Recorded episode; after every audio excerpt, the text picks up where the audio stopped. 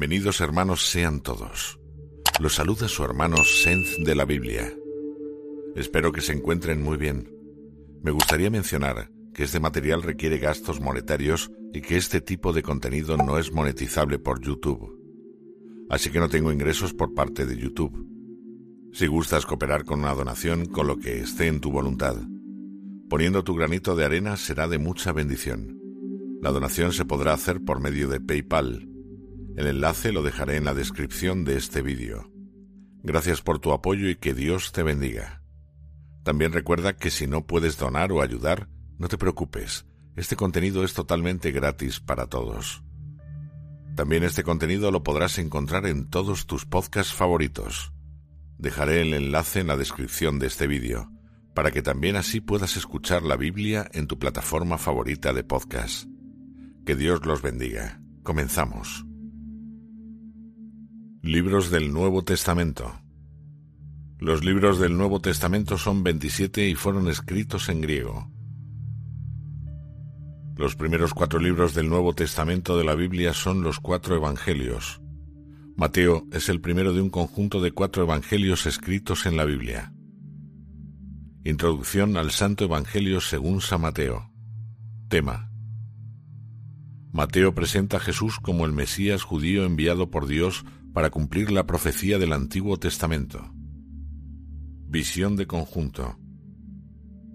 El estudio de la Biblia de la nueva versión internacional, que es, dice que el Evangelio de Mateo sirve como una transición que conecta la historia del Antiguo Testamento con la historia del Nuevo Testamento, ayudándonos a comprender cómo la vida y la enseñanza de Jesús se basaron en lo que había sucedido antes. De acuerdo con la Biblia de la nueva versión internacional, muchos elementos en el Evangelio de Mateo apuntan a lectores judíos o judio-cristianos. Por ejemplo, Mateo tiene más citas y alusiones al Antiguo Testamento que cualquier otro autor del Nuevo Testamento.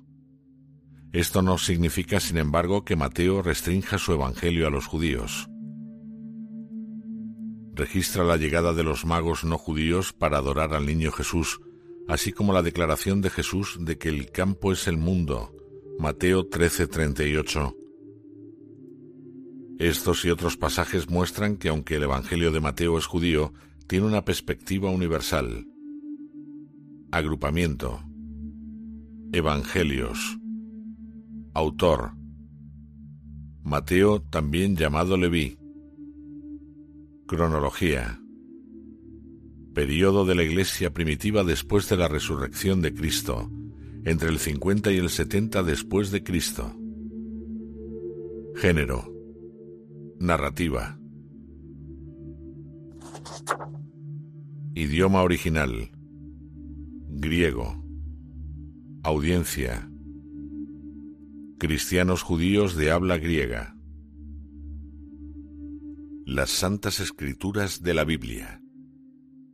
Versión Reina Valera, antigua. El Santo Evangelio según San Mateo. Capítulo 1. Libro de la generación de Jesucristo, hijo de David, hijo de Abraham. Abraham engendró a Isaac, e Isaac engendró a Jacob, y Jacob engendró a Judas y a sus hermanos. Y Judas engendró de Tamar a Fares y a Zara, y Fares engendró a Esrom, y Esrom engendró a Aram. Y Aram engendró a Aminadab, y Aminadab engendró a Nasón, y Nasón engendró a Salmón. Y Salmón engendró de Rachab a Boz, y Boz engendró de Ruth a Obed, y Obed engendró a Jesé. Y Jesé engendró al rey David, y el rey David engendró a Salomón, de la que fue mujer de Urías. Y Salomón engendró a Roboam, y Roboam engendró a Albía, y Abía engendró a Asa, y Asa engendró a Josafat, y Josafat engendró a Joram. Y Joram engendró a Ocías. Y Ocías engendró a Joatam. Y Joatam engendró a Chaz. Y Achaz engendró a Ezequías. Y Ezequías engendró a Manasés. Y Manasés engendró a Amón. Y Amón engendró a Josías. Y Josías engendró a Jechonías y a sus hermanos en la transmigración de Babilonia. Y después de la transmigración de Babilonia, Jechonías engendró a Salatiel, y Salatiel engendró a Zorobabel. Y Zorobabel engendró a Abiud, y Abiud engendró a Eliachim, y Eliachim engendró a Azor. Y Azor engendró a Sadoc, y Sadoc engendró a Achim, y Achim engendró a Eliud, y Eliud engendró a Eleazar, y Eleazar engendró a Matán, y Matán engendró a Jacob. Y Jacob engendró a José, marido de María, de la cual nació Jesús, el cual es llamado el Cristo. De manera que todas las generaciones desde Abraham hasta David son catorce generaciones, y desde David hasta la transmigración de Babilonia, catorce generaciones, y desde la transmigración de Babilonia hasta Cristo, catorce generaciones. Y el nacimiento de Jesucristo fue así, que siendo María su madre desposada con José, antes que se juntasen, se halló haber concebido del Espíritu Santo. Y José, su marido, como era justo y no quisiese infamarla, quiso dejarla secretamente.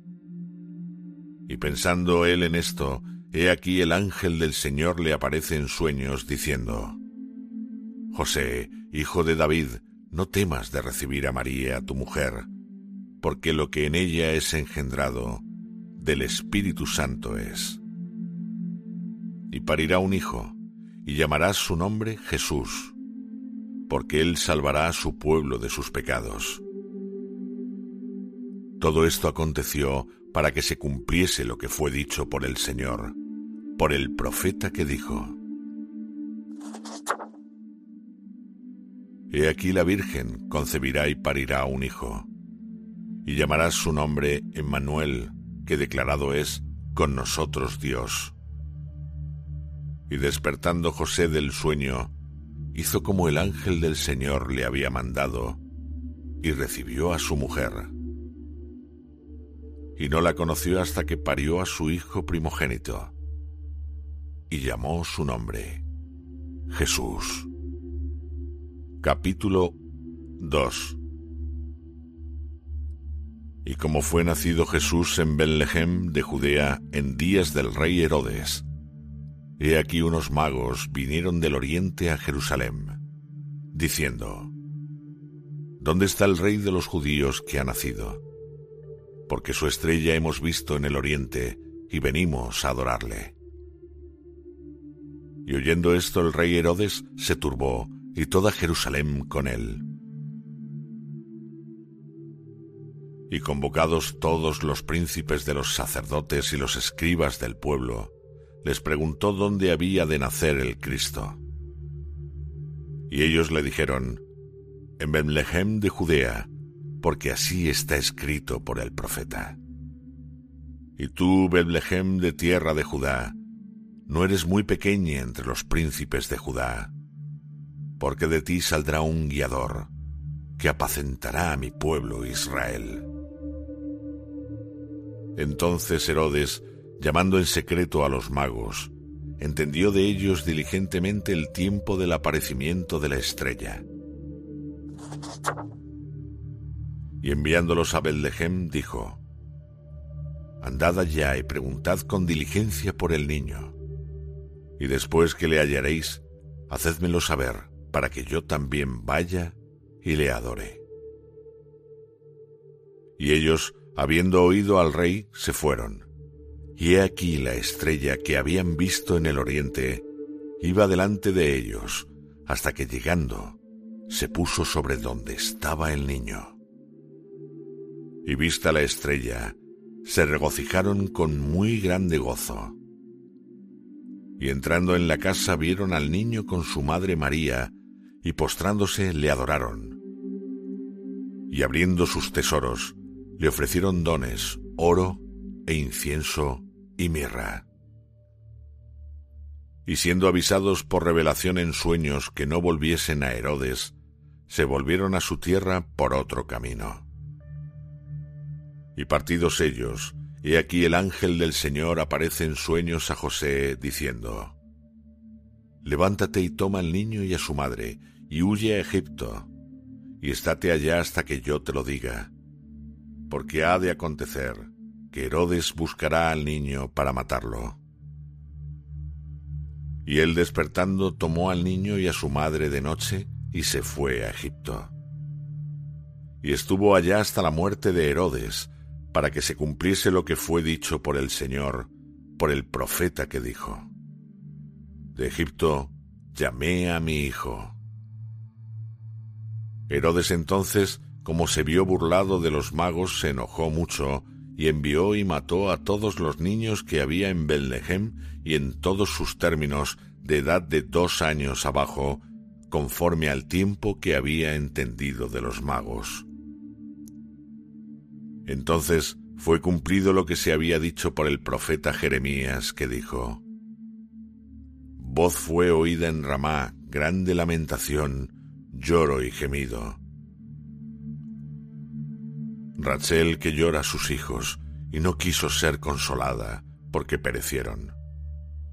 Mas muerto Herodes, he aquí el ángel del Señor aparece en sueños a José en Egipto, diciendo, Levántate y toma al niño y a su madre, y vete a tierra de Israel, que muertos son los que procuraban la muerte del niño. Entonces él se levantó y tomó al niño y a su madre, y se vino a tierra de Israel. Y oyendo que Archerlao reinaba en Judea en lugar de Herodes su padre, temió ir allá, mas amonestado por revelación en sueños, se fue a las partes de Galilea. Y vino y habitó en la ciudad que se llama Nazaret, para que se cumpliese lo que fue dicho por los profetas, que había de ser llamado Nazareno. Recuerda, no olvides suscribirte al canal, compartir y activar la campana de notificaciones para que YouTube te avise cada vez que yo suba un nuevo vídeo. Eso me ayuda mucho a seguir trabajando. Gracias de antemano y que Dios los bendiga.